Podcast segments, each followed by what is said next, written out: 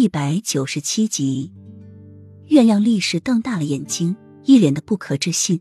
雨飞怀上了王爷的孩子，而王爷也将称为太子，而他的处境就会变得更糟。他现在不受宠了，这是必然。但是他真的没想到雨飞会怀上王爷的孩子。鸳鸯愣在那里，似乎还沉浸在震惊中。王爷临走时吩咐，让刘飞从西风院搬出来。浅绿冷冷的说：“什么？”鸳鸯瞪大眼睛，身体不由自主的退后几步。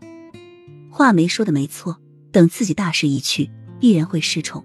而他当初是怎样对于妃的，王爷定然会千倍的还之。鸳鸯失魂落魄的从寝殿中走出来，睁着一双空洞的眼眸，神情憔悴。雨妃怀孕了，她失宠了。雨妃怀孕了，她失宠了。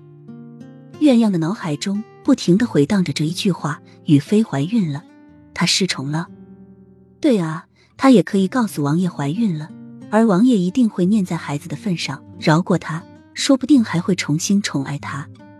但是这个风险很大，要是万一让王爷知道自己是假怀孕，那她就必死无疑。不，无论怎么样都要试试，她不能就这么失去王爷的宠爱。王爷现在是她的命。他不可以没有王爷的。王爷呢？画眉也知道王爷回来了，也急匆匆的往王爷的寝殿赶。看到鸳鸯一脸失魂落魄的样子，不禁停下脚步问：“王爷他上朝去了，于妃怀孕了，我们马上就要失宠了。”鸳鸯喃喃的说着。听到雨妃怀孕，他也是狠狠的一愣。他千算万算没有算到雨妃竟然会怀孕。王爷说过，等他做了太子。他就会把雨妃休掉，让她做太子妃。但是如今雨妃怀孕了，王爷不可能不动情。那么他的太子之位岂不是保不住了？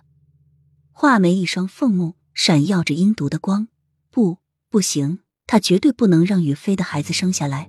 俗话说得好，母凭子贵。他无论如何也不能让雨妃比他先怀上孩子，他必须想办法让雨妃的孩子流掉。王爷是属于他一个人的。